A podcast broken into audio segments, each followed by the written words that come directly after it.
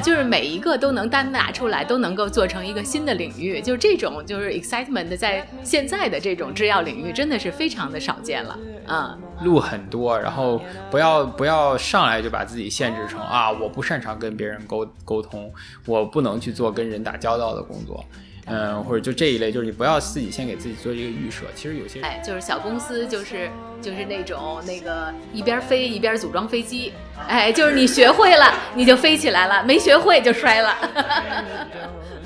不要天天听别人怎么成功的，别人别人成功可能是怎么着呢？就大家都说说成功，就是大家都爬到了顶楼。有些人说啊，我坐电梯上来；有人说我磕头磕上来；有人说我我高跳跳上来。其实大家都坐电梯上来的，你知道吗？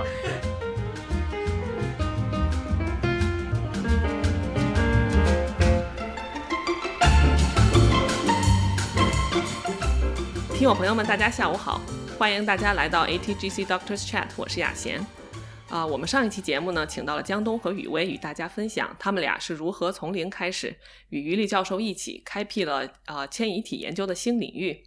对迁移体这个新型细胞器产生的机制和生物学重要性进行探究的。那上期节目中我们也提到，迁移体虽然在二零一二年才被报道，但是它的应用潜力已经被看到。有望在不久的将来成为治疗和诊断的工具。那我们今天就来聊一聊啊，迁移体要怎么样从实验室走向市场？这其中的机会和挑战都有哪些？那我们今天请到的两位嘉宾呢，就是由于李老师创立的公司麦格松生物的两位研发负责人周和博士，还有戴晨博士。他们两位呢都有多年的药企研发经验，因此我们也会聊到很多与医药产业发展相关的话题。那我们先请周博和戴博给大家打个招呼，简单的介绍一下自己吧。哎，大家好，我叫周和，呃，那我现在在麦克松生物科技有限公司，然后是负责研发。啊，大家好，我是戴晨，啊，我现在也在麦克松生物负责研发，具体来说是负责递送系统的研发。啊，那我刚才也提到，两位都有特别丰富的职业履历哈，那能不能跟大家大概说一说自己的职业经历呢？呃，那要不也是我先来吧。呃，那我是那个最开始是在北医念的这个本科，然后在北医又念了一个免疫的硕士，然后就去到了美国，在 University Mississippi Medical Center，然后在那里头做的是免疫的博士。呃，然后那个时候做的其实是那个呃 Channel Catfish，就是中国可能叫鲶鱼的一个免疫。哎，就做的其实是个比较免疫学，但是很有意思，也是做的这个 T cell 的，呃，这个 T cell development。呃，然后和它的 function，然后后来呢，就去到了 Scripps Research Institute 去做博士后，然后就开始做的是肿瘤免疫，呃，就是做的那个 cancer vaccine development。然后那个时候我们是用的这个 Salmonella，然后做 deliver system，呃，然后去这个 deliver 我们的这个呃这个抗原和那个 adjuvant，啊，然后再去看药效。然后那个之后呢？呃，我就是呃加入一家那个 Boston 的一家生物公司，叫 Momenta Pharmaceuticals。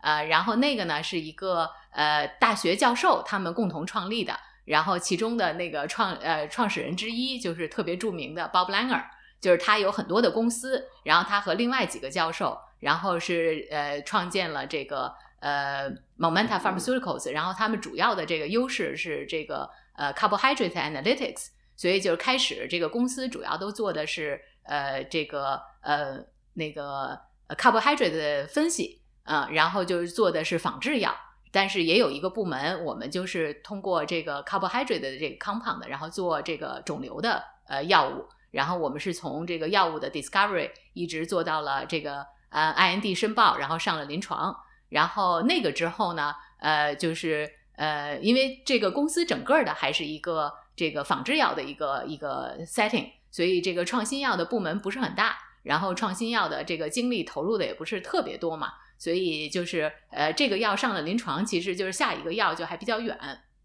然后就这个时候呢，就是经过以前的这个老板介绍，就是和这个上海瑞智化学的那个 VP，呃叫徐亚军徐博士，然后他就是让我来了这个上海瑞智化学，然后这个是一个 CRO 公司。呃，然后是主要在那边负责这个呃药理的部门，呃，就是那个肿瘤药理，呃，然后是呃另外也是搭建这个呃肿瘤免疫的这个平台，然后我是在那边做了五年，呃，最后这个团队是最大的时候是有六十六十来人的样子，嗯，然后那个之后呢，就是因为呃，就是那个还是家庭的原因，还是想回到北京，然后就加入了这个陈列平，就是那个呃 PDL One 那个发现者，哎，陈列平教授在那个北京的公司叫大有华夏，然后在那边做了半年多，但是就是感觉呢，就是还是因为在这个。呃，CRO 的时候就是见的药特别多，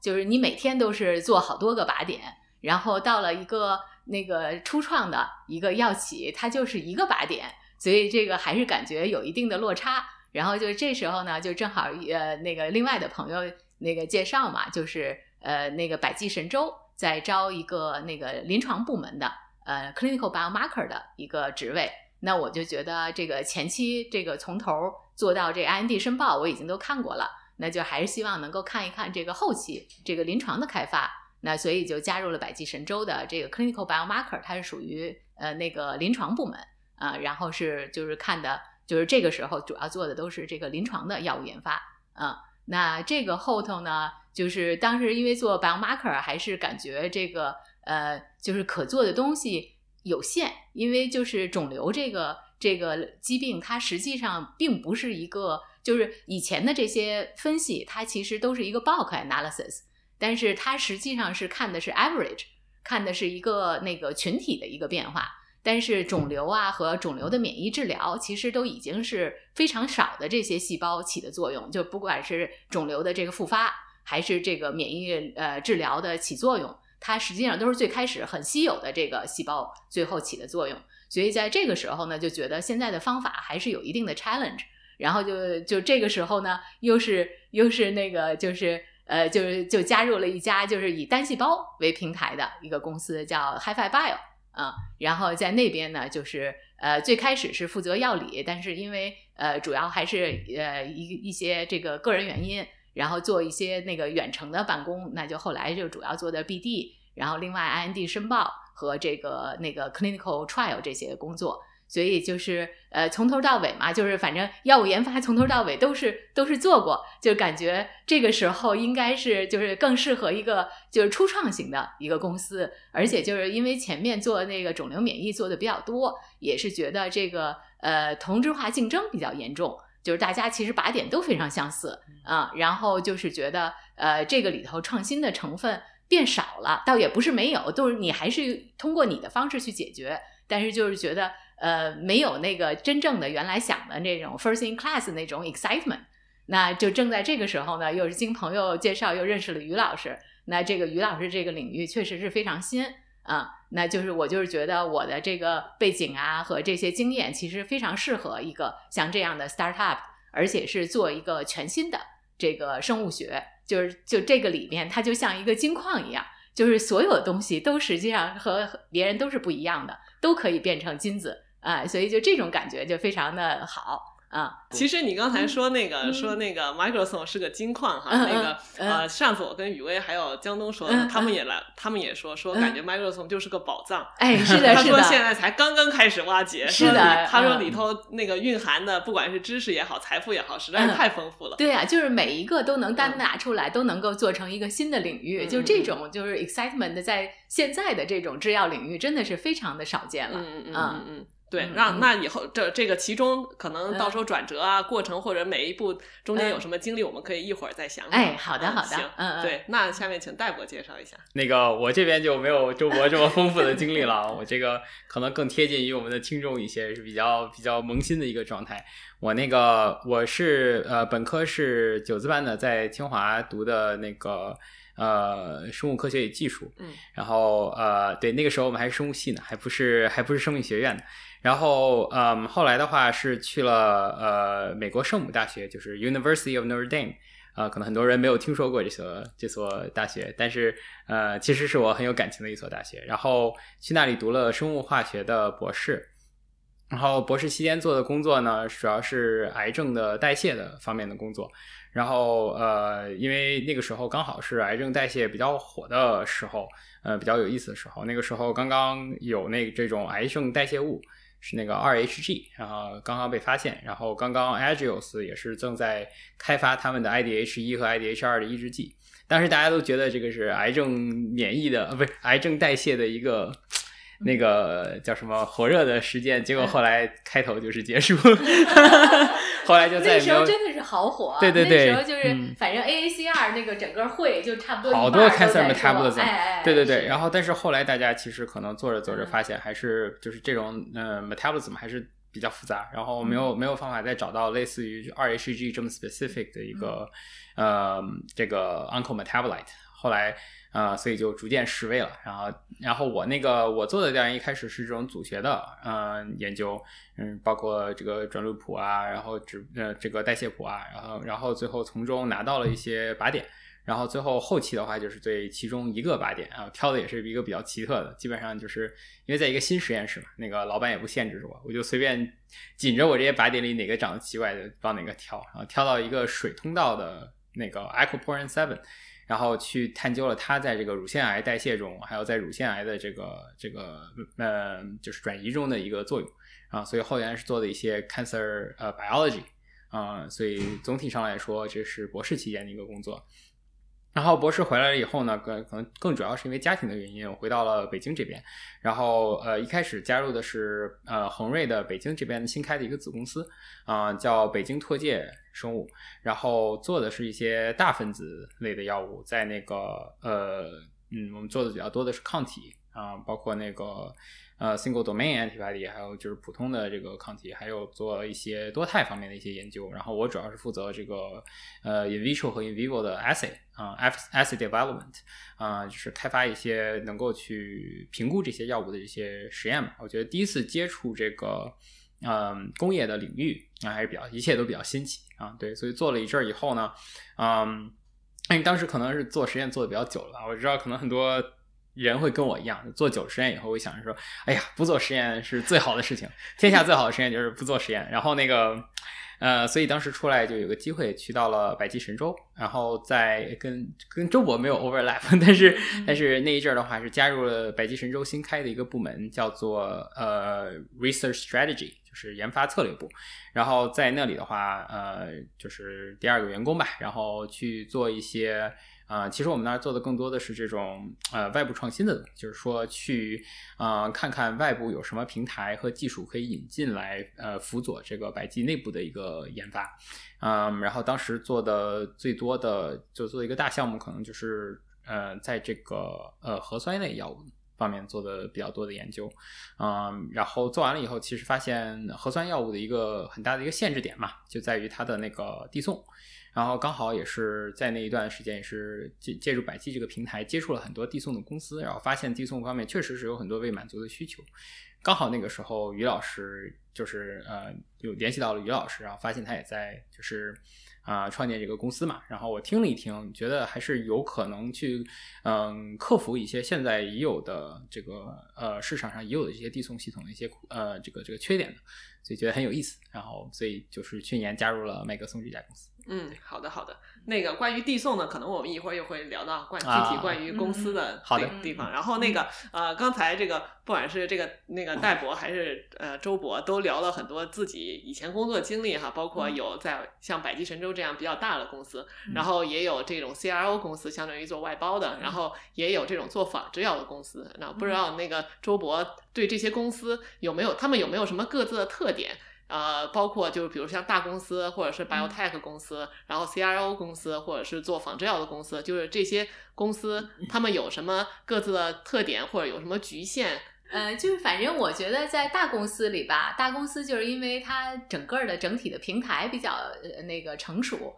然后就是它运作运运营也很成熟，所以就是在那边嘛，就是你比较知道你需要干嘛，但是就是你要如果想做的更多，这个其实是比较 challenge 的，因为就是大公司它其实是这个这个工作它这个呃就是相对的限制要多，就是因为每个工作都是有人在负责嘛。所以你也不能去随便去去抢别人的工作，所以就是相对的，就是你能够做的贡献，我觉得比较局限。就是这个也是我当时离开百济的一个原因，就是因为我觉得我这个前面有这么多经验，其实我是想要在更多的方面能够有贡献。啊。那但是大公司的好处就是在百济，我们也参加了一些这个，就是像这种看外面的这个这个人家的项目，所以我觉得在大公司就是你眼界会很开，就是你能够看到的东西都是很先进的。哎，然后人家给你看整个的一个这个，就是就是做这种叫 DD，就是 due diligence 的时候，他会把那个整个的来龙去脉都给你看，所以你在这个时候，我觉得非常开眼界啊。然后就大公司自己的它的这个 pipeline 也是很强，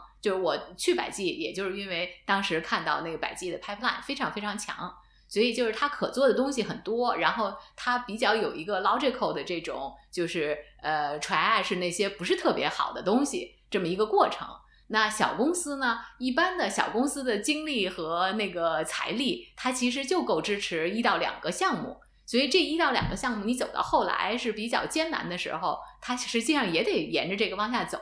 所以其实这个就是小公司的一个问题。但是小公司呢，就是可以，就是我觉得我在小公司里头成长就更快一些。就是我们虽然那个呃前面那个 Momenta 它是整个公司它是在做这个仿制药，但是它有这个新药部门。哎，然后这个新药部门就整个我们是从头一直就是到这个 IND filing 整个 package 我们来写，然后我们来去这那个就是跟着那个 QC 呀，然后再去那个就是反正就是一步一步的，你都能从头跟到尾。所以我觉得这个是一个小公司的一个一个特点，我是觉得我还是比较喜欢这个。然后另外呢，就是 CRO 公司它的特点呢，就是其实就是你见得多，就是你刚在会上听一个什么靶点，马上就是第二天你就觉得就有人来找你做。然后你就同一天，你都可以做很很多的个靶点啊，就是你真的就是就是当时我就觉得，就像那 Kiss in the Candy Shop 那种感觉，就看得眼花缭乱。当然也有那些你认为不靠谱的人也来找你做，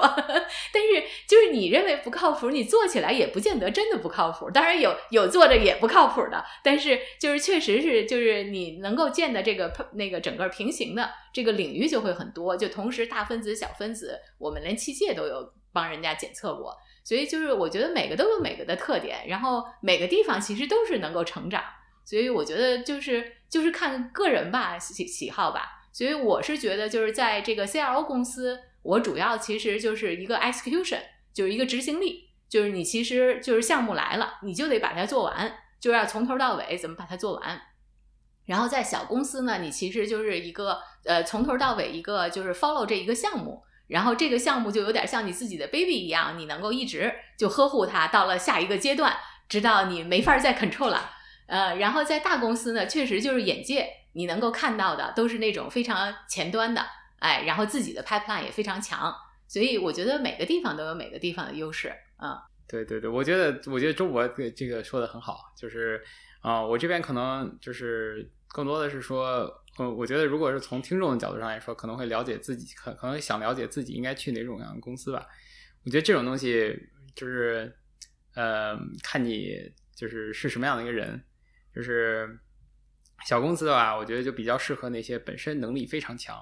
然后自己需要更多的空间去发挥，然后又比较是那种兴趣 driven 的人。就是说，我就喜欢盯着一个很有趣的方向不停研究，然后我不感兴趣的地方，哪怕我知道他可能能给我一篇大文章。我也不想去，就是有有这种人，那你这种你去小的创新型的公司，然后呢，有些人可能就是我图个安稳，然后我就正经干，然后我想一步一步确切确实的往上走，那这个的话，你不要一开始去小公司，我绝对绝对推荐直接去大公司，血的教训，那个一定要去大公司，对，那个就其实跟实验室一样，就是如果你图这些东西，你就是去一个大实验室，站在巨人的肩膀上最稳，然后。关于这个成长方面，呃，我觉得其实，嗯，我之前也是觉得小公司成长快，大公司成长慢。但是我现在仔细思考了一下，就是根据我自己实际体验吧，我觉得，我觉得其实是反过来。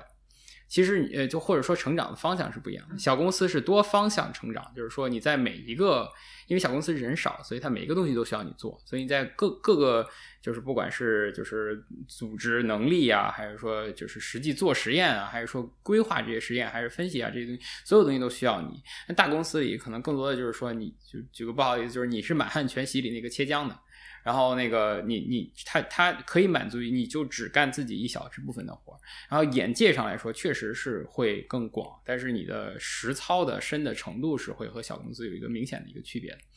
但是大公司呢，它的好处就在于它可以承担起，它可以让你就是嗯，它可以呃让你近乎于一个脱产的方式去去成长和学习。然后这个是小公司绝对做不到的，它小公司是不断指望你在一直输出的，嗯，然后大公司的话，你其实说白了，其实大公司大家很多人干的活是并不需要去干的，然后你你多干点少干点，对于大公司来说影响都不大。然后这种情况下呢，你其实就可以有更多的，就是嗯更多的空闲时间。然后如果你愿意去学的话，你身边有很多优秀的同事。干特别厉害的同事，资深的同事，你想学什么东西都可以学。然后你确实你可以看到的东西也更多，不管是你直接从你的公司内部的管线看到的东西，还是和你合作方，还是就是说平时和同和比较厉害的牛逼的同事闲聊，你获得的知识面都会都会很很多。所以其实从纯从成长上来说，而且大公司这个平台成长确实是要快。嗯，是这样的，就是就是成长的方向是不一样的，它的培训也相对的就是更那个系统化一些。就是能够给你提供这个机会，让你能够就按部就班的成长。对，哎，就是小公司，就是就是那种那个一边飞一边组装飞机，哎，就是你学会了，你就飞起来了；没学会就摔了。对，是这样的。我觉得周博这个这个说的很好。但话这么说，就是又又回到这个，就是说，为什么我们这些人都从大公司里还出来了呢？为什么在大公司干，有人干的都快抑郁，干的很不开心呢？因为确实是有一部分人，他其实不适合这种特别。嗯，机械的这种环境，你的方向其实都是都定好的，然后那个可执行这些东西都是，就是你说的好听是有规有规章可依，说的不好听就是你就是一个螺丝钉儿。所以有些人满足于做一个螺丝钉儿，那 OK，那你就应该去大大大厂，逐渐从螺丝钉儿逐逐渐成个大螺丝钉儿，最后成扳手，可以挺好的。然后，但是有些人可能他就是喜欢这个自由的探索啊这些东西，但是又不喜欢在学校写 grant，那。这个这样的话，其实小公司还是一个很好的地方。大公司其实还有一个优势，就是其实大公司是大家都比较认可，就是你一旦这个这个你的 resume 上有这个大公司这个这个这个 title，那其实就更被更多人认可，所以这个对个人的成长也是有利的。所以就是要是能进大公司，当然还是就是进大公司，哎，就是早晚你进大公司，你至少看看人家是怎么运营的，哎，然后从人从中学有益的东西。嗯，但是其实并不是适合每一个人，嗯嗯，所以就是有的人，就是多数人其实都是会，就是大公司做一段就会出来，对，哎，嗯，那就是再去上下一个台阶的时候，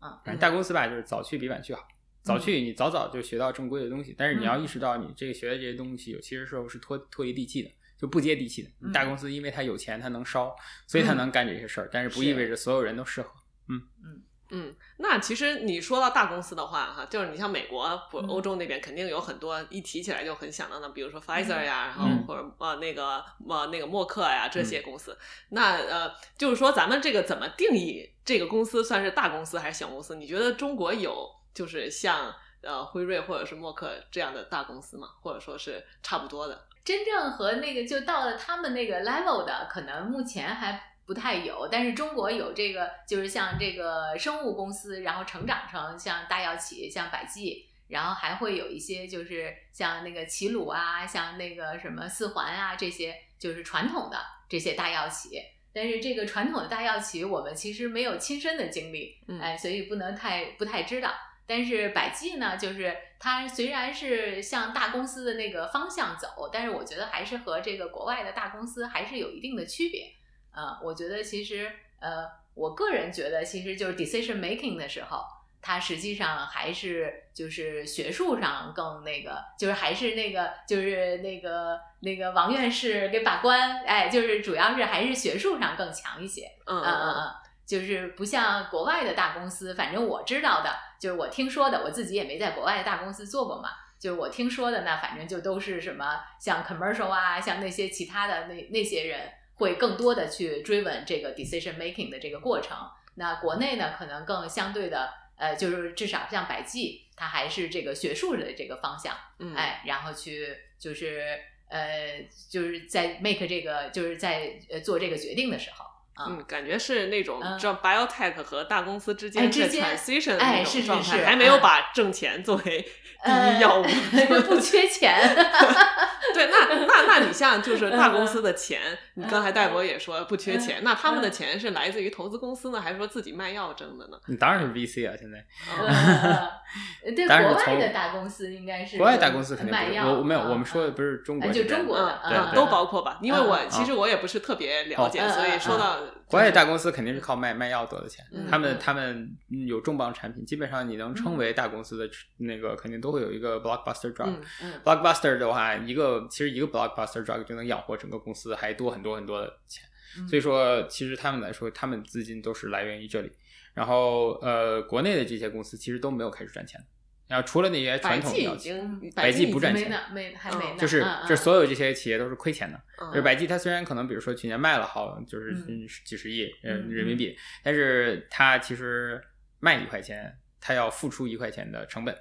嗯。嗯，就是跟信达差不多吧，嗯就是就是大家大家现在的一这个营就是销售的成本都很高，就是还还没到那个通过这个规模可以把这些抹平的程度上，但是可能过几年就会好一些。但确实他们已经算是比比走的比较好的这种企业了，那些更不好的那些企业，国内国国内的这些很多的这个 biotech 呀，还有转转型中的这些企业，都是没有没有那个自行造血的能力的。嗯而且就是这些公司，他们研发的投入都比较大，所以像百济，它实际上尤其做临床实验这一部分的那投入非常大嘛，呃，然后你整个这临床运营的这个部门也非常大，所以它的这部分那个那个花费是比较大的，所以它现在虽然那个药那个在卖，但是就是这个整个的这个 overall 它是还是那个没有盈利呢，嗯。那像大公司和 biotech 之间会有什么合作吗？比如说，你像国外，可能他会发现，觉得你这个 biotech 药做的非常有潜力，然后我嗯。可能会给你投钱，或者说是把你收购了。嗯然后，那你像咱们国内会有这种情况吗？会有合作的情况吗？国内这条路还没有算完全走通吧？嗯就就像刚才周博说的似的，就是国内还没有这种传统意义上的就是跨国的大药企，就是没有一个真正立起来的这种这种企业。那其实这个的话，他们嗯，在这个钱的用法上就不会更趋向于美国那种成熟的药企的用法，就是成熟药企他们可能那边自己积累了很多东西，很多靶点甚至他自己可能自内内部稍微验证过一些，但可能而且就是都有那个自己发现的，就像 Genentech，就是他自己发现了好几个靶点的。这种已经很少了。这非常 Genentech 是哎 Genentech 是特殊非常少，Genentech 嗯是一个特殊的企业，因为它之前是一个 biotech 起家的。但现在其他很多这些嗯药企，其实他们手头的 blockbuster 嗯 drug 都不是自己的，有可能从外面买来的呀，或者说这个就是合作方得过来的这些东西。嗯所以他们其实，在这种大药企里，嗯，就是内部的创新已经比较困难。因为像刚才说的是，这这个大的机器走起来以后，那个其实对于这种创新的东西，其实并不是特别有利的。那种真正特别喜欢创新的大佬，也不会在那边待。然后，但是他们有的呢，就是这种非常良好的这种就是退出的系统。这边的话，前前几年比较火热的走走泡沫，那那大家肯定不愿意被别人收购，肯定是我自己上市、自己建厂、自己捞大钱比较爽，对不对？那现在呢，就是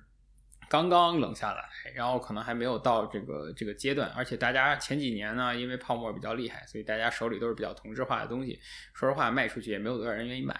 啊。但是已经可以看到有一些已经开始往国外卖了，因为有一些国外的企业拿到就是。看到了这个，就哪怕是有一定同质化，但是大家其实可能还是能做出一些小小的区别，还是值一些钱的啊。但是国内的药企呢，它自己还没有这种后续的很好的临床的研发能力，然后也没有把它变现的很好的销售的能力。那你说这时候把这个东西买过来，只是相当于一个累赘，所以大家可能还没有开始做这件事情。哦就是国内还不是很成熟，就总的来说。是的，总的来说嗯就是不是还还这条路还没有完全走通。嗯，所以那国内的有一些，刚才戴博说的是国内的有一些 biotech 公司会被国外的啊，不是买掉，他们一般是就是授权授权，就是把嗯一个其中的一个管线的一部分药物就卖出去。嗯但是对于这些小的 biotech 来说，基本上这就是他们的所有的 asset，嗯 就值钱的东西也就是这个，他们也没多少钱去推下一个东西了。嗯嗯嗯 biotech 其实还是挺挺艰难的日子，就是这个，嗯就是怎么说呢？就是如果你想赚大钱的话，哎呀，说说实话，有太多可以赚钱的东西了，千万别别别来搞科研。就是你来这儿，你还是就是 没有我，我一直坚信，我我做这个行业的时候，我就想，就是说你你要来做这个东西，你还是得有一点情怀情怀的 情怀是冲动的，。是的。哎呀，嗯你干啥不比科研赚钱嘛？对不对？真的干啥不比这个赚钱？就是以前他们那个特殊的时代再说，就是一几年那个时候大家疯狂上市，那个是特殊时代。过了那个特殊时代，你看美国人做 biotech 也没几个人能赚上钱，所以这个不是一个就是用来发家的一个方式。嗯，但是如果你比较喜欢干这个，家里也不是很缺这套这点钱的话，嗯，欢迎，对吧？要要缺钱去投资，缺钱去咨询。嗯，但是那个也是，我觉得也有是 market up and down 的，就是等于是有的时候是投资非常火，但是下一个阶段也就是它的稳定性不一定高啊，稳定性不高，但是赚的多。哎，那是，你就趁着前头一一那个稳定性就是比较好的时候，你赚够了也是就是风险越大，收益越大。哎，是是，呃，就是嗯，但是科研呢，其实是风险大，但是收益也不一定高。但也不是说小，呃，就是还是看运气。就科科研嘛，哎，我们怎么突然谈到这个？但是，anyways，就就如果说到这个职业职业上来说，你做在这个药企作为一个科学家的话，好处是就是说，嗯，在你升到很高的级别之前，你其实不愁工作的。因为大家永远需要干活的小兵嘛，然后那个，所以所以其实其实就哪怕这家药企不行了，也会有下一家药企需要你的，而且你的经验是不断累积的，这个跟投资啊什么的是有很大不同的。除非投资你在短期之内做成一个大佬，你的经验才可以说是有一些用处。但是就算是这样，大家也不能说光看你的经验就认可你是怎么怎么着的。然后，嗯，就算比如说那个那个孙正义投出了一个马云，他。也不能说别人就说那他的选择就一定正确，但是在科研界就不一样，或者做这个就不一样了。你之前做成过的东西，它都不会消失的。大家看到你做成过这些东西，就是 respect，然后你说的东西就是正确，你就是正义，然后对，就就会有这种情况。那然后这个是我唯一看到的有这样这个可以不断的往上积累、往上走的，就是你的每一份经验都是非常有用的这样的一个行业。所以说，对于一个就是求稳的，然后也不图赚快钱的人来说，这确实是一个能慢慢积累、靠自己的手致富的一个行业。就是赚可能赚大钱，就是完全看你命了。嗯。嗯，所以其实其实二位其实不担心，就是 biotech 小企业倒闭啊什么的，这个很正常，这个很正常，这个一定一定会一定会有很多 biotech 倒闭。其实于老师一开始创立这个公司的时候，就曾经跟我们说过，就是那个在国外的话，这种教授创立的公司，可能百分之九十七最后都是倒下的啊。但是但是其实对我们就是做这些实验人来说，我就是。这个不是我们的 risk。如果听众里有有教授的话，你们愿意去创业，那是那是真正担了很多风险的人。于老师，我们是非常 respect，因为他担了这个风险，愿意去去做这些东西。而其实就是，嗯，我觉得很多东西可能也是，就是真的是想把这个迁移体这个领域做出来。嗯，出于一个理想去做这种东西，我觉得还是还是很很那啥。但是对对于我们这些人来说，其实你你说说句不好听，你在哪儿不是打工嘛，对吧？就是在哪儿做不是做嘛。那个啊，嗯，在哪里都可以积累相应经验。小公司有小公司的经验，大公司有大公司的经验，积累完了都有用。然后嗯，总会有新的公司需要你。嗯，现在来说，中国的人才还没有还没有遇到有一个非常有经验的人找不着工作，然后除非这整个产业。完全崩掉，这个产业崩掉的前提，那就是中国经济崩掉。那如果你相信中国经济还不会在短期崩掉的话，我们的 biotech 肯定是不会崩掉的。嗯，我觉得从长远来看，这个生命健康行业肯定还是是越来越重要的。是的，是的，嗯嗯，而且我们这行很难拿 AI 去 replace。现在 没有，现在的 AI 最大的火热点是 AI 制药吗？那个了解一下，嗯，我持保留态度。Anyways。然后那个呃，接接下来聊到就是刚才其实二位都换工作换了挺多的哈，就是呃差不多，我还挺多的，因为 这我工作年限对对对，对于对于我来说，你像我就一路博士博士后就没有几乎就一直在一条线上走嘛，就是没有什么太多的转折。就是在这个转折的过程中，有没有什么就是说你自己就是特别 value 的东西，或者说是有没有什么人或者事就是触发了这些选择呢？我感觉我一直是属于人菜瘾大的那种类型啊，就是那个没有太不不不真真的不不不不就是那个真的是就是什么就是本科期间啊或者说博士期间做的都不是特别优秀，但是呢总想做点新的，总想做点不一样的。然后那个，比如说在博士期间加入老板的时候，就明明可以选系主任，找一个比较稳妥的老板，啊、却选了一个新老板做第一个学生。然后回来以后，基本上三份工作里，呃，就基本上都是部门的前几个员工，就是都处于一种永远处于一种整个部门大家都是新的的那种感觉。嗯，怎么说呢？其实，嗯，我觉得我变动几个大，一个是一个是家庭吧。那家庭我，我我老婆其实给了我很多支持的，就是很多职业上发展的东西，我都会跟她聊一聊。然后那个，我觉得其实这点还是很感谢她的。然后，嗯，另外一个可能就是说，嗯，还是得慢慢找到自己想要做什么吧。大概大概有一个趋向。其实，比如说我一开始刚开始入这个行的时候，可能还天天想着去做投资啊、做咨询啊、多赚点钱啊什么的，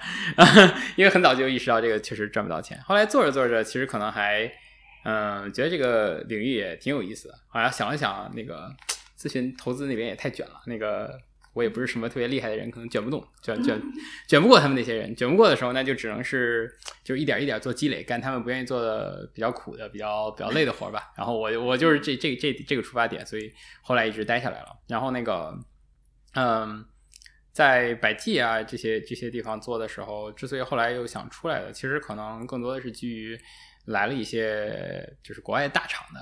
那个同事，非常有经验那些人，然后他们就会。嗯，聊的时候我就会非常羡慕他们，非常厉害，就什么都懂，然后什么都做得很好，而且就是真的是，就是可能在咱们这行业做过也也知道，就是那些真正特别厉害的人点拨你一句，有时候比比你自己在那儿闷头做半天都好，然后你就会比较憧憬这些人，想怎么说我怎么能成为这样像他们这样有充满 insight，充满这种灵感啊，充满激情的这种人，然后他们就会说，哎呀，我们外面的这些大家都得做实验的。那个你不做实验不行啊，然后，然后所以所以当时想说，嗯，好，我也要出来做做实验，练练手，试试看。然后但是其实啊，我说一说，我我我我到了新厂，意识到有一点，就是说，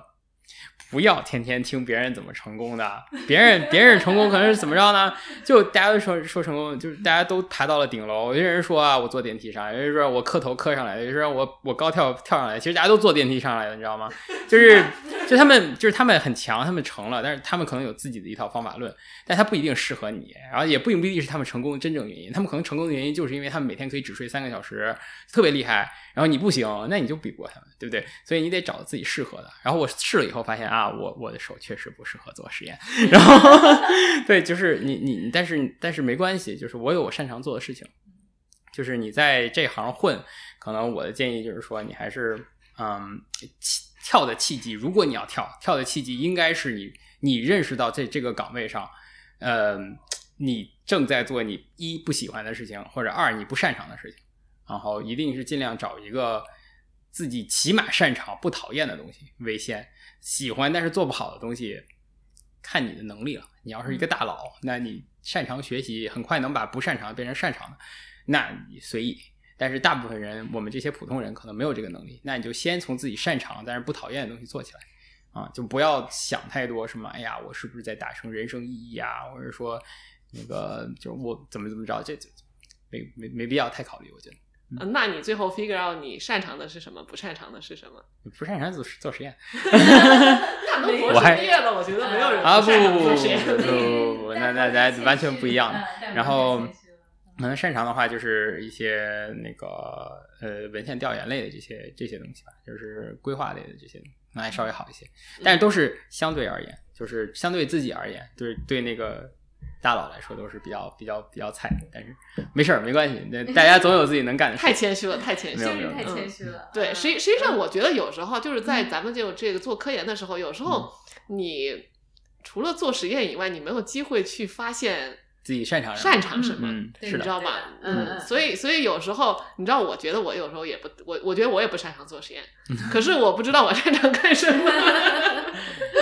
对，确实，对，尤其尤其我觉得，尤其是越往高的走，越到金字塔尖，其实你试错的成本越大，然后你尝试其他事物，你接触其他事物的机会其实是越少的。嗯嗯，那这个时候其实可以可以去，就是能让能让你多尝试的地方去试试。嗯。是小小公司会给你一个机会，就是你可以比如说考虑先去一个小的地方先摸一下，感觉自己嗯大概有一个感觉自己擅长什么了以后，再往那个大公司投相应的岗位，然后可能这个时候会稍微难一些，因为大公司可能期望你就是就是在这个方面已经有很多的建树了，但是还是有有这个可能性的。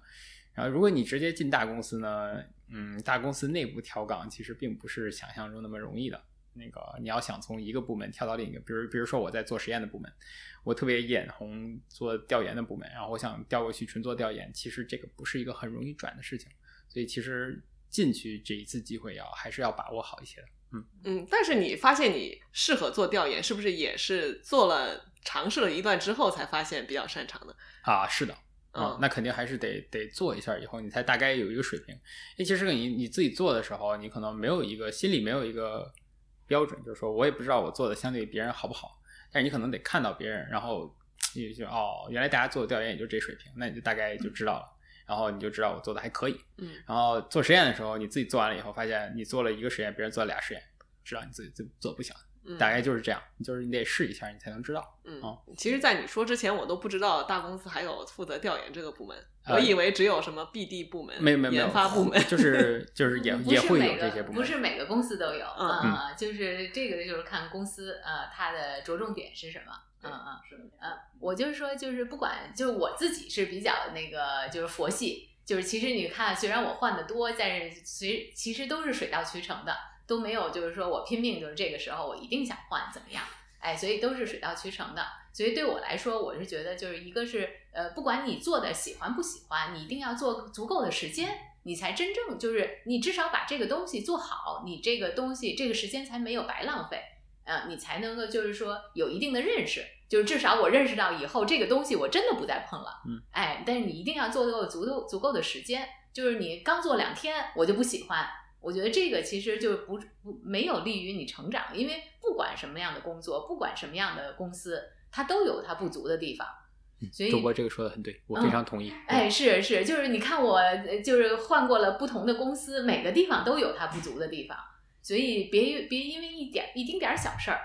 而且我是觉得就不管是怎么样，呃，就是别影响了自己的这个这个 career，嗯，因为有的时候你因为一点小事儿，我这个工作不干了，但是你因为你在这个积累的并不多，你也许就得往下找下一个工作，所以你的 career 就越走越低。你一定要耗够时候，我能够往上走，往上找，嗯，你才能就是自己 push 自己越来越往上走，嗯嗯，就是反正这个也是我看到的一些，哎，就有的人就因为一时生气，然后等他下一份工作，你看还不如这个，然后他再一生气，那再下一个又不如这个，所以其实就我觉得，其实就是在这个 career 这个过程中，我觉得就有的时候还是得就是小不忍则乱大谋，有的时候小的时候需要忍。你忍过了这个这个阶段，你其实把该学的学到了，这个其实最重要。嗯嗯，没有完美的工作。嗯没有，嗯，也没有完美的环境。对，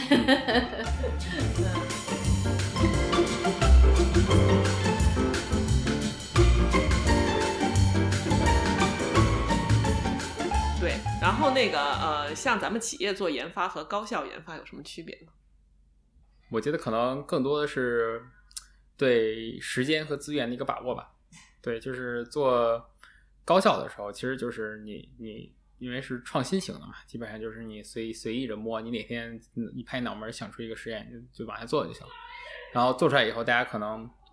再根据他说怎么怎么办，甚至就是放弃了这种都有。但是在大的企业里，你是有一个明确的一个那个呃呃叫什么时间线的。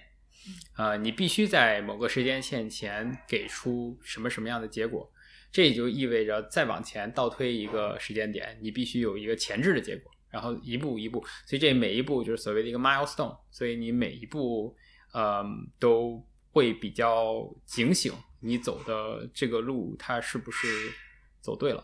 然后，嗯，而且在这块儿的话，它会有一个非常明确的，一般来说啊，比较好的公司啊，理论上应该会有每一个项目，它都会有比较比较明确的 go no go decision，就是要做呢，还是不做呢？什么样的情况下往下做，什么样的情况下不往下做？呃，其实这个是是我觉得一个工业界的一个非常有趣的一个点，就是说你可能学校大家得到的东西是暧暧昧的、模糊的一个东西，就就 OK 了。但是这边的话是不行的，就是说你必须得有一个明确的满足什么什么标准，一百倍、两百倍还是到到底多少倍？你满足了这个条准，你才能往下走，要不就不行。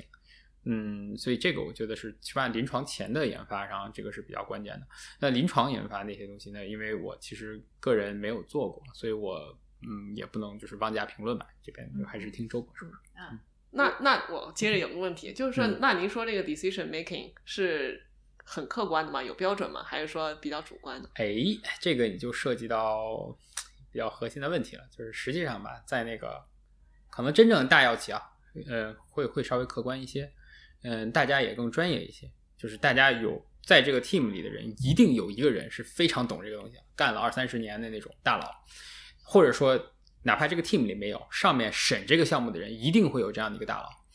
但是在国内呢，我们的人才资源没有溢到这种程度，意味着其实，在哪怕在大公司，可能真正特别懂这个、有特别多年经验干这个东西的人，他是不存在的。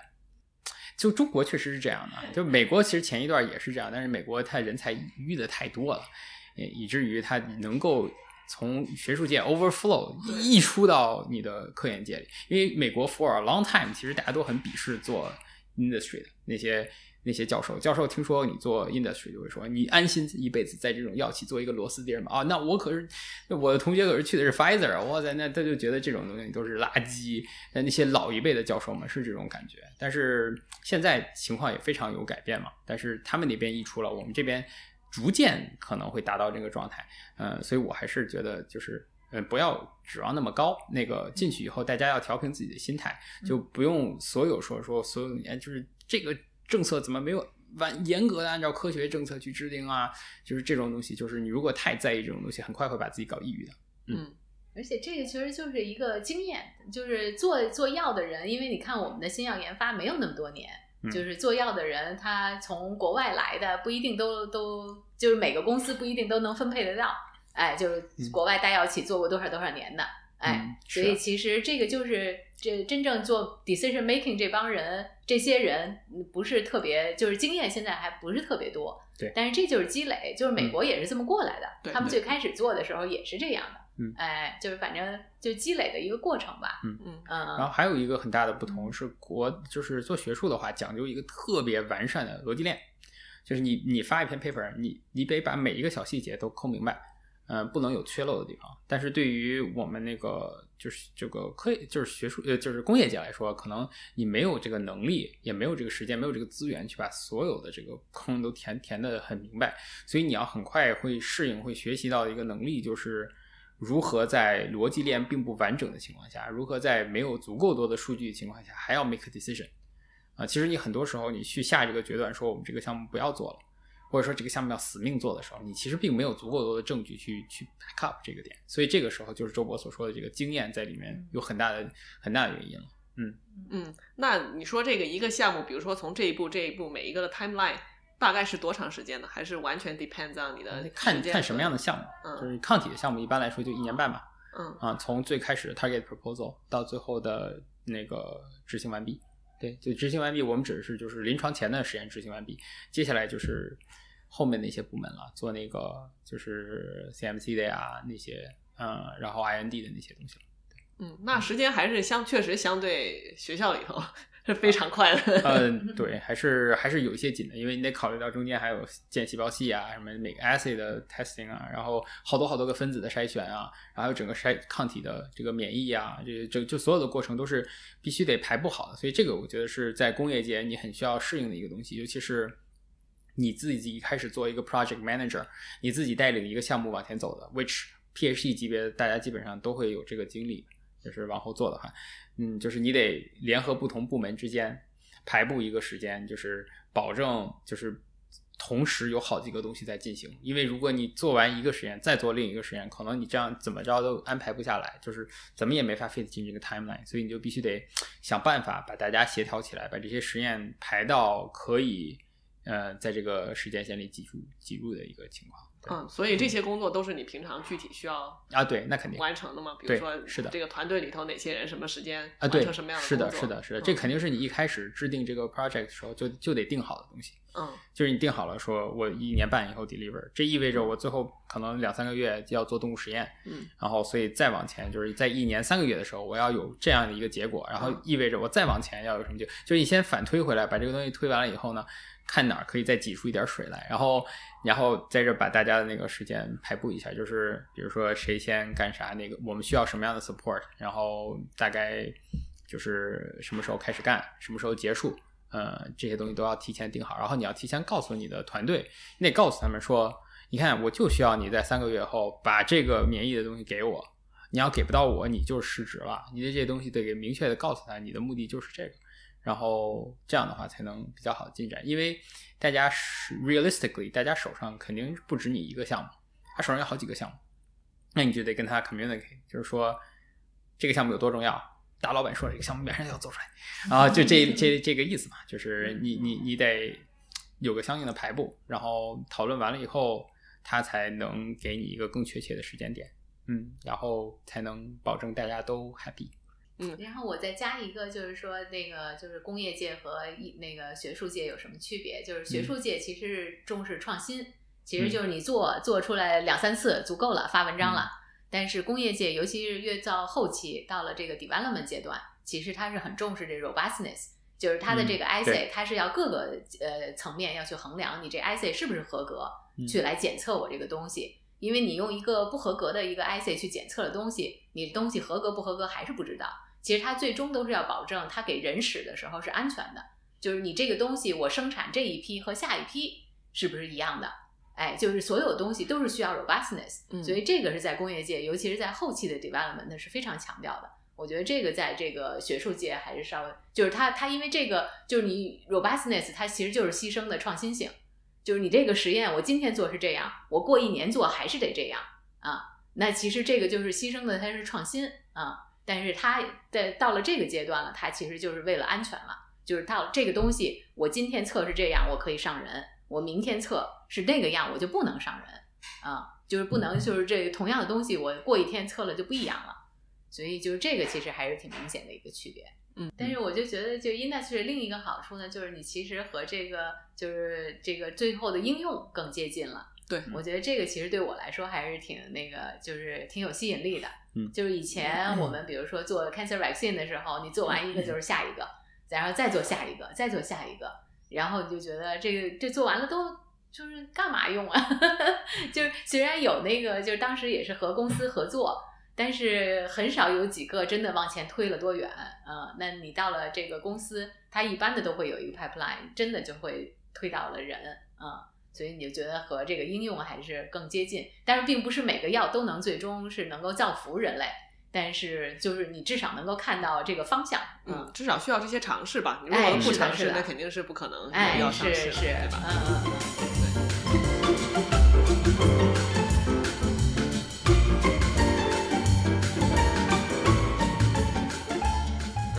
接下来就聊一聊这个呃麦格松这家公司吧。嗯嗯，要不然周博来这个给介绍一下麦格松是一家什么样的公司？嗯，就是麦格松其实就是那个，主要是就是背向这个于老师他的这个呃迁移体的这个 biology，然后就是通过，因为于老师已经前面有了十将近十年的积累了，然后就是这个基础的问题已经解决了，实际上就是怎么转化啊。那我们其实现在就是三个大的方向进行转化，就是一个呢就是把它作为递送系统，因为这个迁移体它本身在自然界它就是一个递送一个递送系统嘛，而且它能够递送各种各样的东西。所以这个就是在其他的递送系统，其实就是自然界没有相对应的，就是它比如它比较擅长某一个有可能，但是迁移体它是能够递送各种各样的物质，然后同时连那个细胞器它都可以递送，所以这个还是非常 attractive，而且它能够实现一个靶向性的递送，所以这个我们一直觉得是它一个非常大的一个优势。所以把它作为一个药物递送系统，其实就是药物，其实就是你能够把它做的高效低毒。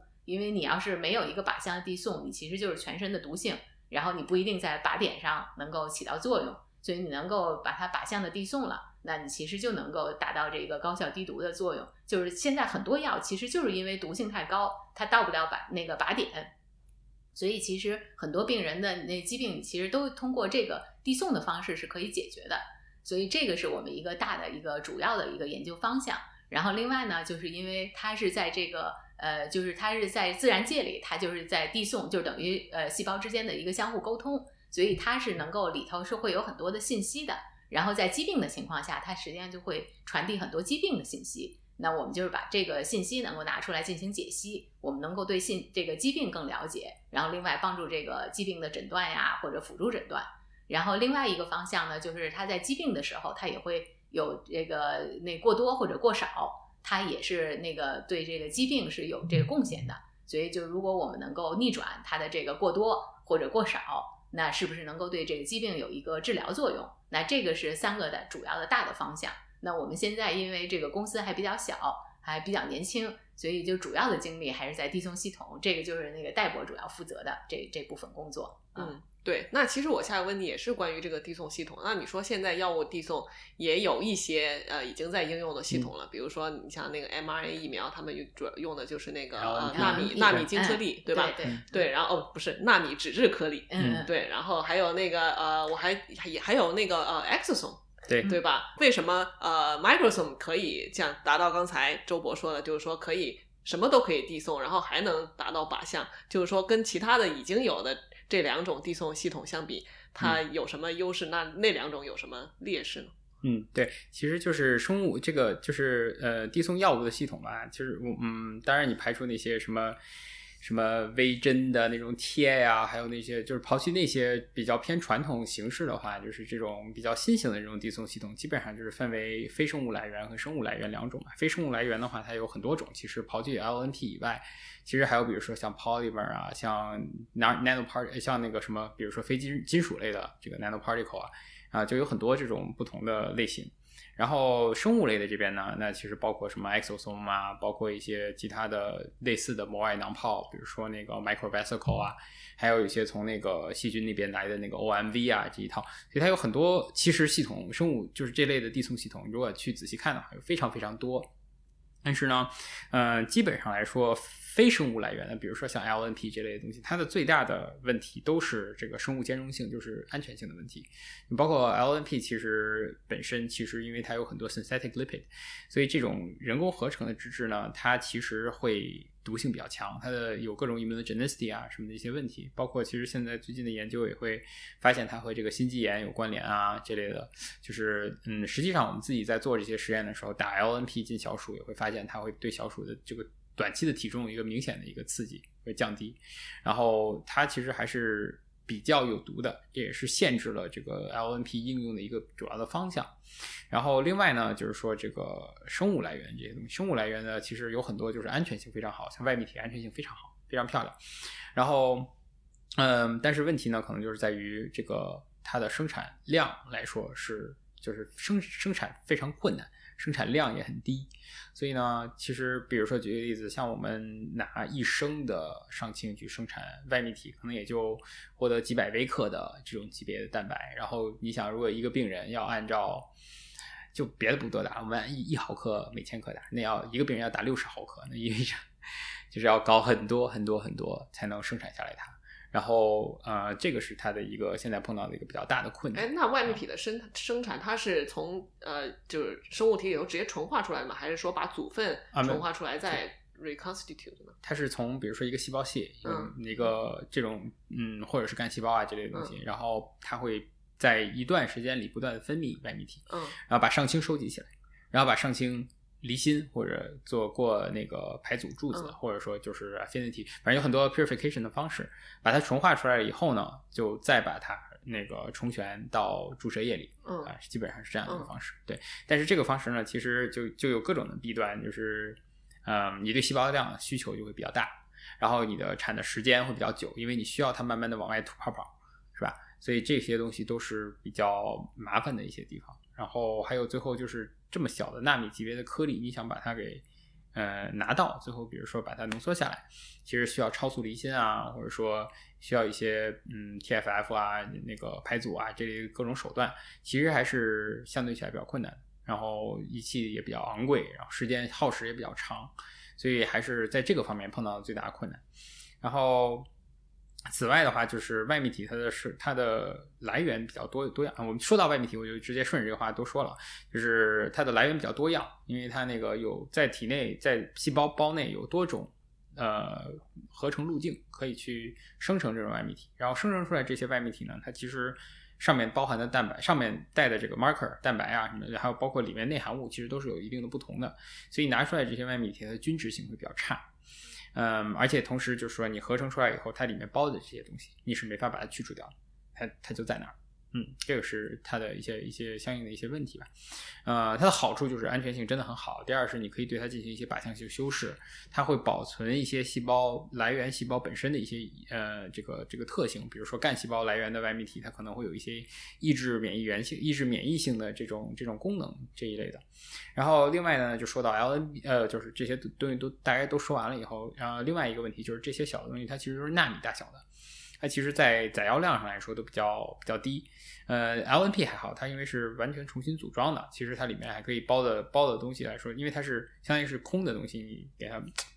放进去一些东西，所以它相当于百分之百的空间都可以用来用，呃，那么可能一条能放个一个 LNP 能放个几条四条 mRNA 左右，然后你在那个。嗯，exosome 里面的话，它本身里面已经有很多东西了，呃，有各种脂质、各种蛋白、各种就是小核酸什么这些东西，你再往里加东西，其实稍微偏困难一些的，嗯，但是也有办法啊，对，就是嗯，它载药量上还是比较成问题的，嗯，所以综合这些来说的话，嗯，工程化迁移体就是我们现在做的这个平台，它的好处可能就是它保留，它是一个介于两者之间的东西，就是它的产量非常的大。而且产的非常容易，并不需要什么超速离心啊什么这些东西，它的产来源单一，因为是我们在短时间里刺激，然后导致它很快形成的一个东西，所以它呃均性上来说要比外泌体要好。然后污染上来说，因为它可以渗透，所以它的中里面的东西是可以排洗干净的，说所以说从这点来说都是呃相应的一个优势。嗯，然后所以说相当于是一个保留了产量级别的，就是保留了。非生物来源的产量的同时，又有了生物来源的这种安全性，然后又有足够大的载药空间，因为它的尺寸实际上是可以大到微米级别的，比起这种纳米级别的这个炮来说还是大很多的。嗯，然后再加上它的上面的修饰、靶向修饰什么东西比较容易，而且它的来源呢，其实有一相当一部分是这个质膜，呃，不是质膜。那个呃细胞膜来源的，所以它可以保留上很多细胞膜上已有的这些靶向分子啊，然后这些粘附因子啊什么的，所以也会给它带来一个相应的靶向性。嗯，所以综合来说，它就是嗯，由于它保留了非生物来源的这样的一些靶向性啊、安全性啊这种东西，同时有足够的载药量，而且它又比较呃产量又比较大，所以是我们认为它是可以能够去填补空缺的一个可能性的，有这个可能性。嗯，那现在像咱们呃纯化这个呃 myrosone 的话，用的是什么细胞呢？啊，我们会用很多的种的细胞都可以去生产。嗯，呃，其实我们测试内部测试过很多大家常用的细胞系，呃，一些很多上皮细胞系啊，比如说一些 fibroblast，然后还有一些内皮细胞系啊，或者说 immune cell。immune cell 的话，它就是悬浮的，所以它是另外一套系统。然后还有一些这个 cancer cell line，还有就是我们试过这个嗯干细胞。嗯，然后从实际，比如说这些都反正都产的非常好。实际应用上来说，作为一个 general application，可能更多的是偏向这种成熟的细胞系，啊，或者是偏向于那种免疫原性比较低的那种细胞系，比如说干细胞这种东西作为我们的生产来源。嗯，然后在那个就是递送，比如说免疫含免疫的这个东西的时候，可能就是偏向于一些免疫相关的这个呃具体的细胞系了。嗯，因为因为据我所知，就是很多细胞都能产生 microsome，但是实际上不同的细胞它产生的 microsome 其实不一样，不管从内容物啊还是从表面来讲。应该我的我的问题是说，会从不同的细胞里头提取不同的 microsome，还是会从同一种细胞里头提取同一种 microsome，然后对它进行一些修饰？嗯，这个问题问的非常好，我觉得，嗯，实际上是这样的，我们在这个递送这边基本上是两个大的方向，一个大的方向呢是作为是利用它天然的一个性质。去作为一个药物，那这个其实也很常见，就是那些干细胞来源的这种东西，它由于天生天生携带一些干细胞相关的这些因子，以及天生携带一些它里面内部的这个这个能够起到比如说抑制炎性作用的或者促进伤口修复的这些东西，所以它其实可以直接作为一个药物去使用。像这些的话，就是每一个不同的细细胞系或者每一个不同的干细胞对应一个不同的产品。那它肯定是不同的来源的。那么另外一个方向就是说，呃，我们从一个单一的来源，比如说一个免疫原性很低的这种适合全身性递送的这种细胞系的来源，然后对它上面进行改造。比如说，我可以赋予它一个相应的靶向性的抗体，或者说赋予一个靶向性的多肽。呃，或者说把它大小调小，或者说把上面的这个这些粘附因子进行调整，就是我们有很多手段去调整它的一个去向，然后以及我们现在那呃就是看到的，就是说它的安全性非常好，然后载药量也非常大，结合这个去做一些一个泛用性的药物递送平台，在这上面搭载小分子啊、核酸啊、蛋白啊这类的物质。所以是两个大的方向，一个是天然利用天然天就是天然天然细胞系本身的一个性质，另外一个是利用我们后面人工加上去的一些性质。嗯，然后进行两个不同的方面的应用。嗯嗯嗯，明白。对，那其实呃，就是刚才周博也说，这个 microsome 虽然是已经被发现十年了哈，但是作为一个细胞器来讲，它其实还是特别新的啊。是的，是的。对对对对对，其实应该会有很，其实还有很多的，包括它的机制呀，然后它的功能啊什么的，都是没有被了解的。那您会觉得，就是说这个细胞器现在就成为一个转化的这么一个呃目标的话，是会太早了吗？就是我们其实还是就是呃就是本着还是要尊重自然，其实他在自然界他就干这个的，嗯，哎，那我们就觉得你还让他干这个，他成功的可能就很大。然后就是另外呢，就是作为这个用那个工业这个这个生方法去去进对它进行进一步的这个加工啊也好啊修饰也好，其实这个也是就是你在这个过程中能够更了解它，就是很多东西你不能等它都万事俱备了，嗯。然后到时候你再想着怎么应用，那肯定还是在你一边做的过程中一边发现。那我们就是最开始，那肯定有这个不同的难度。那最低的难度肯定就是我们需要，就是我们想去用它的自然的这些性质，那可能相对的就难度要低一些。那就是比如说我们对它的一个靶向性，我们也许就是先它自然靶向什么细胞，那我们可能要多看一些那样的细胞，哎，看看它有什么那个那个 application。啊，那要那个再进一步的往下，那我们就还有我们心目中有一些什么样的那个临床的一个需求，我们需要解决，那我们就进一步的去研究。那这个过程中，其实我们就会在研究第一步的时候，我们其实对它就增加了了解，能够帮助我们第二步的一个工作。哎，我觉得这个就是。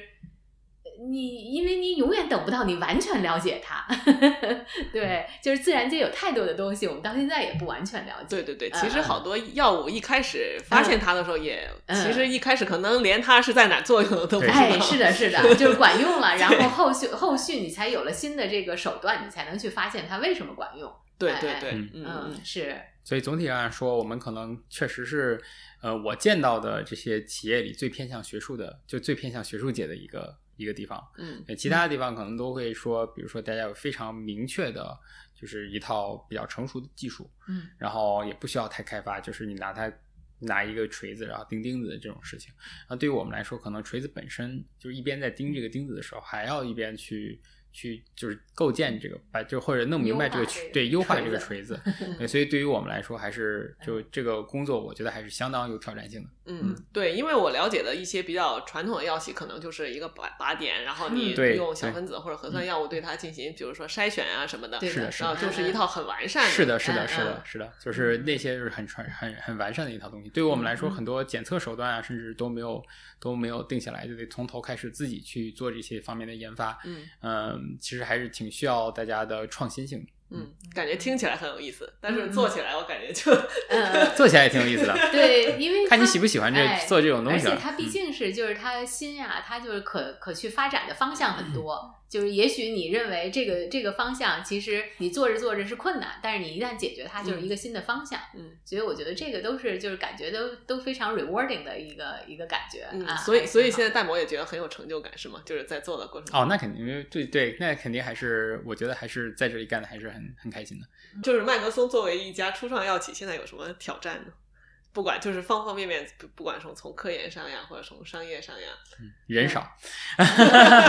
就是反正总的就是说挑战和机会都是就是相似的，就是一个呢就是它新，嗯新的呢就是因为呃它新其实就是大家就觉得那个可做的东西很多，然后大家对它寄予厚望。那新的同时其实就是一个 risk，因为就没有别人验证过，你也许有有东西你就是解决不了，那其实这个东西还是有有很大的风险的。然后另外呢，就是可做的东西多，这也是就是同时它又是机会，也是一个风险。就因为你可做的东西多，我就是很难，就是就我我很难保证我第一个选的就是对的，嗯啊，所以我在这个上头花多大功夫，花多大精力，其实都是需要就是仔细思考，然后在这个探索中去摸索，就一个一些事情。所以就是我觉得都是就是都是有利有弊啊，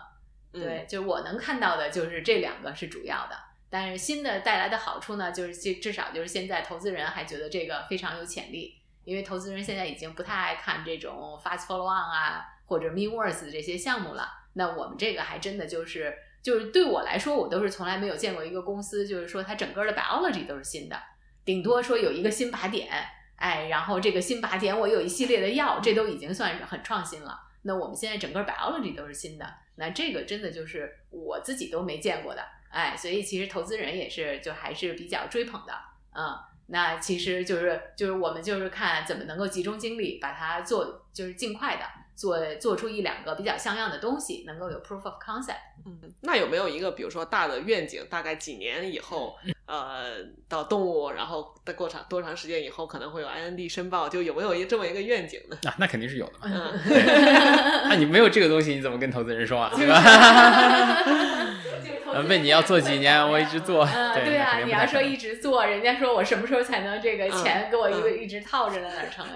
嗯，对那这个方便透露吗？就是肯定是快，肯定是好。那嗯我们觉得 realistically 两到三年嗯应该有一个 IND，嗯，然后就是后续每年应该有两到三个嗯这样的一个速度往前推进。嗯因为就像我们刚才说的，我们觉得我们是坐在一个金矿上，哎，那我们随便弄出一点儿，应该就能有点儿就能够往前推，嗯嗯，就是但是但是这个就是推的过程中，那肯定会遇到各种各样的困难。那或早或晚都有可能，就是因因为你也不保证你就不变得特别的 lucky，然后就正好第一第一锤子就砸砸中了，那也有可能，那也许就比这个要快一点儿。那你要好几锤子都还没砸中，那也许就要比这个慢点儿。嗯但是这个同时，我们肯定是要把这个平台要做大做强，能够让它这个就后续的 potential 更高。嗯嗯，那你说呃，那你像咱们公司会跟其他的不管是呃学校呀，或者是其他公司会有合作吗？嗯，比如嗯是不是？比如说你嗯药物，比如说你说药物递送，可能会跟一些公司合作，递送嗯一些他们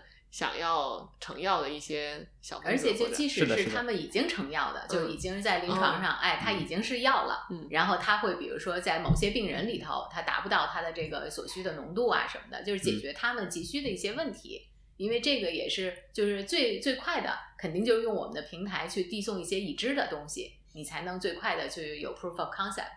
呃，就是用全新的东西递送全新的这个药物，这个肯定就是路径更长一些。嗯嗯嗯哎哎，所以其实我们都会有，就是各种各样的，就是自己这个探索的不同的难度的。然后另外也是和其他的一些公司能够合作，而且就借助，因为我们毕竟这些人还是研发为主，那你其实还想借助人家别的公司的那些后期的 development 那些经验，嗯，那能够更快的把这个这个软件往前推进。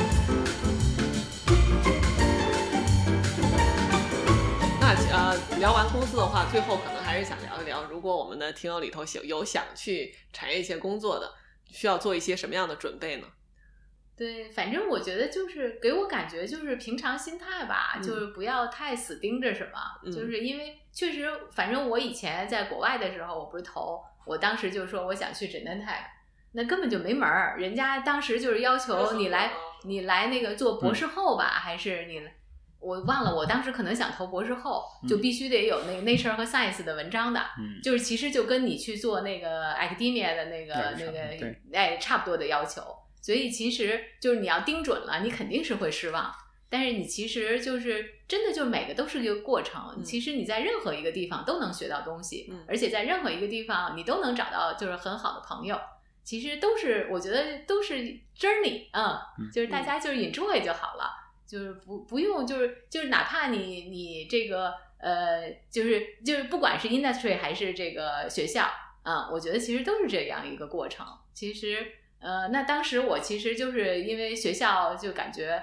没有希望嘛，那去了 industry，那在 industry 做了，确实感觉还真的挺好的。然后以前在 industry 也不觉得我会去 CRO，就当时就觉得我要自己要创新，我才不给别人做。但是你去了 CRO，你真的觉得我见的这个靶点比谁都多。我原来在那公司，我一共就一个靶点，从头做到尾啊。然后你就记得滚瓜烂熟，但是最后上了临床，它没有什么疗效。然后 that's it。但是你去了 CRO，你一天都见了十几个靶点，那真的就有做的很好的。那我们就是有一个，就是我们从头到尾就是等于是那个瑞智化学孵化的那个公司嘛，然后他们就有的那个有一个药，那整个那 biology 都是我们做的。那我们其实也觉得那个就像我们自己的 baby 一样。那去年他就是那个在中国就获批了，那我一样高兴啊！我也觉得那就是我做成的，我也到处跟别人宣传。所以所以你虽然在 CRO，但是其实你还是有那种 ownership 的嘛。对对，嗯是，其实有这种机会的，嗯因为就是一般的 CRO 他都不会就是说专门就是特别安心于给别人做，他嗯还会就是说去孵化一些公司，因为他有这些 capability，他有这些能人，他也觉得他要不用也是很可惜，嗯所以他会去孵化，嗯哎，孵化别的公司，他因为不能直接去参与嘛，嗯哎，所以其实有这种机会给到你，就是你能够从头那管到尾，不是就是这一个项目人家做完了挑挑刺儿就完了，嗯我感觉其实我聊过的很多人，包括我自己，可能在博士的后面的期间，可能最疑惑的就是说，嗯、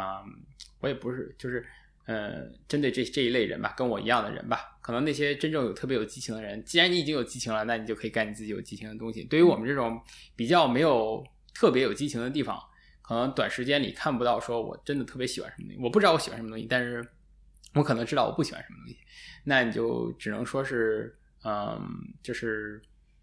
我觉得最好的还是走一个比较稳妥的偏积累的路，就是呃，就是不要太强迫自己去做一些自己不喜欢的事情，然后做的时候，嗯，尽量挑自己擅长的东西做，然后自己不擅长的东西呢，如果你比如说，我觉得会给一个自己一个期限。嗯，比如说你做个两个月或者做个三个月，如果你做不成，一定也要果断一点，不要不要死磕，就是因为大家到了这个 stage 都是相信大家都是比较有能力的人，只是这个能力你可能需要找一找而已，所以需要需要挑一挑。然后另外就是说，可能可以的话去上海发展吧。对，真的，因为上海那个上上海的药企多，嗯它的空间大，嗯那个北京这边药企不是特别多，嗯嗯，所以倒腾的空间就比较小。嗯因为就是上海还是就是更国际化的一个城市，就是它能够吸引到的，就是在那个国外大药企做过很多很多年的这个人才也更多。嗯就是在上海的那些公司，就是反正一般的都是至少拿出来有个四五个都是在大药企做过十来年的，嗯，哎，所以它总体的这个经验的水平要高很多，就是你会少走很多弯路。嗯，就是北京这种就是。就是经验很多的人比较少，对所以分不到每个公司有几个啊、对就是顶多有分个一两个，是的，是的哎，然后有的时候这一两个他也不一定能够决策，嗯，所以其实会有的时候会走一些弯路啊、嗯所以，我我觉得也是嗯也是发展的过程吧。哎是的可能再发展个十年，北京也跟就跟现在哎，上海差不多。对对对，我我觉得海更多是风气问题，哎，上更海更多的是嗯就是两个城市，就是南南边和北边的嗯嗯经商或者做创新的这种风气还是不一样的。嗯就是他嗯本来就是那经商的那个头脑比较比较哎，嗯嗯而且它整个的就是呃 infrastructure 要好一些。对，嗯，就是它有很多这个就是让你能够做事儿的政策。对，哎，嗯所以就是它会集中一大批人在那边。嗯对，嗯啊，对对对对，最后一个就是，嗯其实就是，呃，大家也不一定非得盯着研发啊。这个，因为我们今天一直在说研发东西，是的，是的。但是说真的，就是 PhD 你仔细去了解一下，就是有很多东西是，或者不不是 PhD 也是，就是药企是有很多很多职位的，嗯，你并不一定要进去是做研发的。那个嗯，包括什么之前说的那些 R R 什么 R A 啊，什么 Government 嗯。Affairs 啊，什么就是有很多很多其实 PhD 嗯。你有一些这个研发经验，也可以有帮助的东西。嗯嗯，啊，或者说你可以做 IP 呀、或者做就是其实其路很实多嗯路很多，然后嗯不要不要上来就把自己限制成啊，我不擅长跟别人沟沟通，我不能去做跟人打交道的工作，嗯，或者就这一类，就是你不要自己先给自己做一个预设。其实有些时候和专业的人沟通，其实是。嗯，哪怕你是一个内向的人，也是能带来很多的满足感的。所以不要给自己这些预设，你去了解一下这些工作，嗯然后就是你实在不行，你就上 LinkedIn，然后你翻你翻你的清华的学长，哪儿的没有啊？你找一个，然后跟人家说一下，就是线上大家开个会，跟他聊一聊，大家都不会拒绝的啊。一般来说就不会拒绝的。然后如果可以，大家离得比较近的，聊得比较好，出来吃个饭，我觉得这个东西其实真的是，嗯，我觉得非常有用，一定一定不要害羞，多去勾搭。但是这种可能就是小公司会给你的机会更多，大公司一般的都是你要想换一个，他还是要求其他的，就是你有相似的经验，对，哎，这就是真正给你的这个机会要少很多。对，所以什么？时候去小公司呢？一个是你嗯本来就能力很强，啥嗯想啥都学，想嗯想自己自由自在的发挥的时候去；另外一个就是说你想转行了，你嗯你想切换 track，那小公司会给你这个机会。嗯大公司的话，这个机会你在内部切难嗯很难很难难，嗯嗯所以说也不要说光就是想好自己的发展路径吧。嗯。嗯，而且就。是也是 bear in mind 的这个研发这个岗位，其实就是风险还是会比它后期后期的它创造性要要减弱了，嗯。但是其实它稳定性要提高的。嗯，就是尤其像临床的开发嗯，其实有的时候公司比如说缺钱了，他会首先砍研发，他要保他最后几个产品能够赶紧做完。嗯，所以其实你要能够往后期做，你相对的这个工作的稳定性会高，但是确实是创新性要差很多。就是你要真的很珍视这个创新性，那你就去找另份另外一份创新的工作。嗯但是就比如说我去做了 CMC，那其实就是相对的稳定性会提高很多，因为就是任何药它都得做做这个 CMC，、嗯然后 CMC 它都得按这套规矩做，嗯所以你这个人才我放在这儿能做能用，我放在另一个地方也能用，所以它整个的稳定性会提高很多。嗯嗯最后一个小窍门就是尽量往靠后期的东西去做。如果你想赚钱的话，其实那个 叫什么那个越靠临床那边，他们赚的钱越多。嗯嗯，接着刚才戴博说的这个，就是说，嗯就是呃，可以不用单独，就是不不一定盯着做研发，但是我嗯感觉有时候是我们会觉得，那我 PhD 这个毕业了，然后我一直就做实验，好像只有研发适合我。啊，没有没有，其其实你你最会的就是学习这件事情。哎，是的。然后其实很多事情，像大家进入到公司以后，基本上没有几个人是能在干自己直接跟自己 PhD 相关的东西的。嗯，就是比那些幸运的人我们就不说了啊，就说这些大部分人是不行的。你其实都要重新学、重新干。你既然都要重新学、重新干，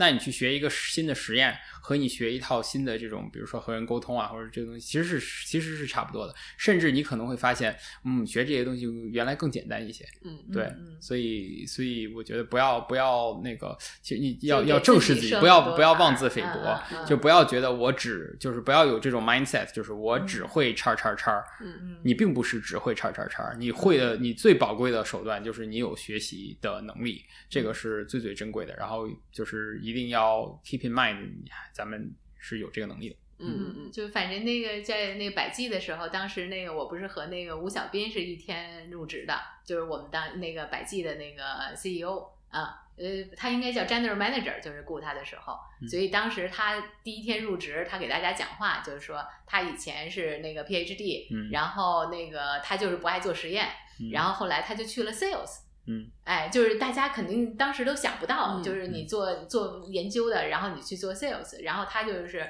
但他当然因为他个人他这个这个 personality 啊什么的，可能对 sales 也是比较适合。然后他就说，他因为当时在 sales 里头他是唯一的 PhD，嗯。所以他就是，当然他过业绩也做得好，所以他上的就非常快，所以他最后是在那个 sales 一直做到了顶儿。嗯，然后就是在这个 Pfizer 在中国的这个 site，他是那个大头嘛，嗯啊、然后是被百济再雇过来做的 general manager，、嗯所以就是就是不一定就是我做了研发，我就一定一辈子需要做研发，嗯，就是还是要结合你自己，因为就是你有了这些 training，然后有了别人对你的这个起码的这个尊敬，你其实有很多的路是可以走的，嗯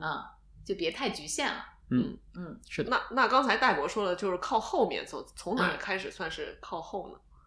就涉及到临床的东西都算比较靠后的。嗯对嗯嗯就是像百济会有那个就是临床的 biomarker，就是嗯其实他们要干的事情就是在呃找临床实验中可以，比如说同时伴随着用的伴随诊断啊，嗯就是或者说找一些什么样的病人适合这个药，嗯。就这类东西，有可能有一些有一类药有一些人用起来就比别人敏感，嗯嗯，就好用，嗯，这些这些活儿其实说实话都会比单纯的研发要更就是收入上更高一些，嗯，然后就是这是一个普遍的现象，嗯。然后其实这个点中国和美国是反过来的，就是美国其实是研发那边更高一些，然后临床那边反而收入会低一些，但是这边中国是由于它这个 stage 的问题。呃，就是其实是很缺临床方面的人才的，很多 PhD 可以去做临床方面的东西，但是其实在美国的话，你没有这个 medical 的 training，没有这个医学的 training 是很难做的。所以其实我我我为什么要跟大家提这一点？其实因为我还挺后悔自己没有去往 medical 那方面发展的，因为其实嗯那边的话可能嗯会就是如果你比如说很很很在意，就是你的东西更快你能看到它在别人身上的一个体现出你工作的意义的话，其实临床这边肯定是会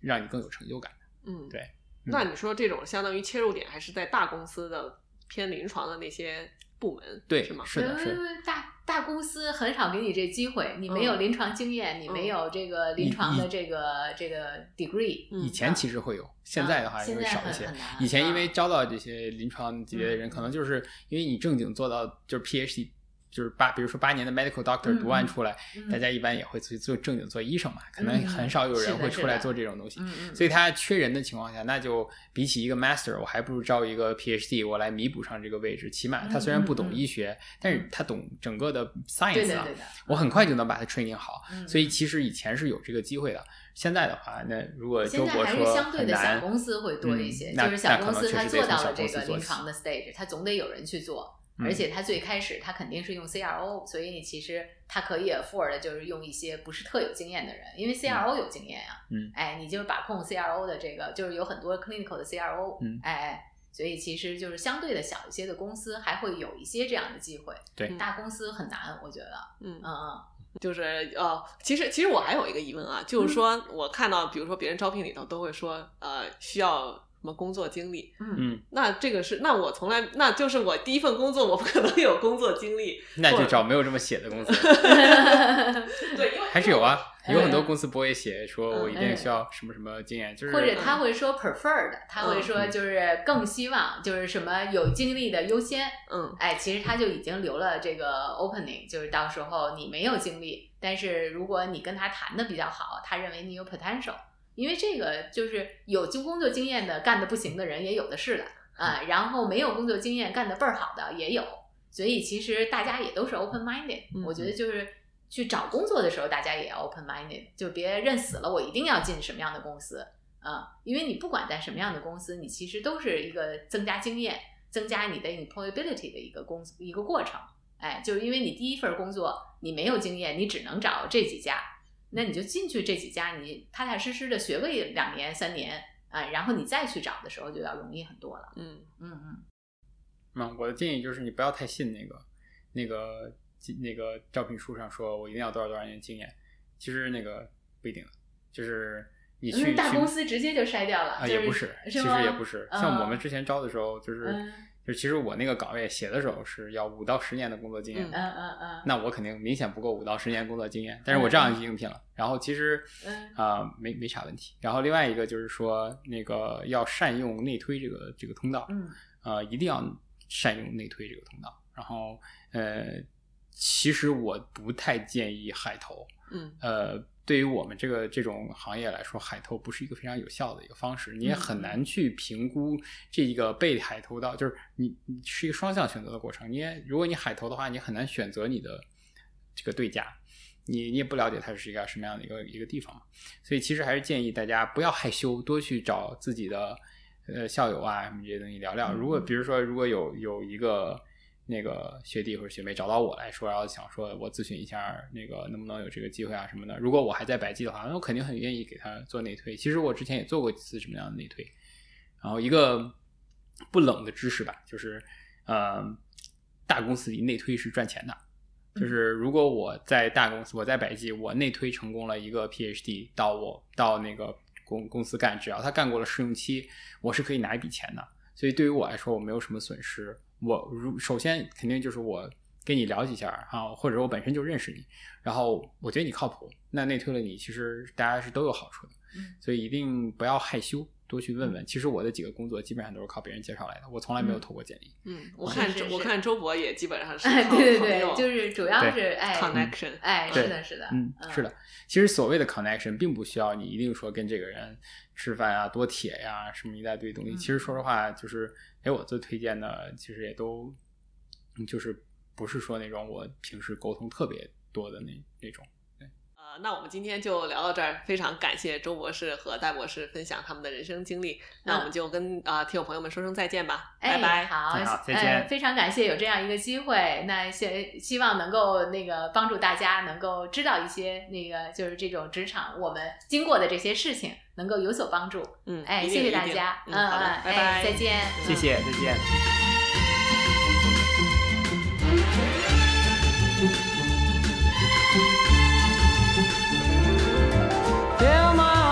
song and let me sing forevermore. You are all I long for, all I worship and adore. In other words, please be true. In other words, I love you.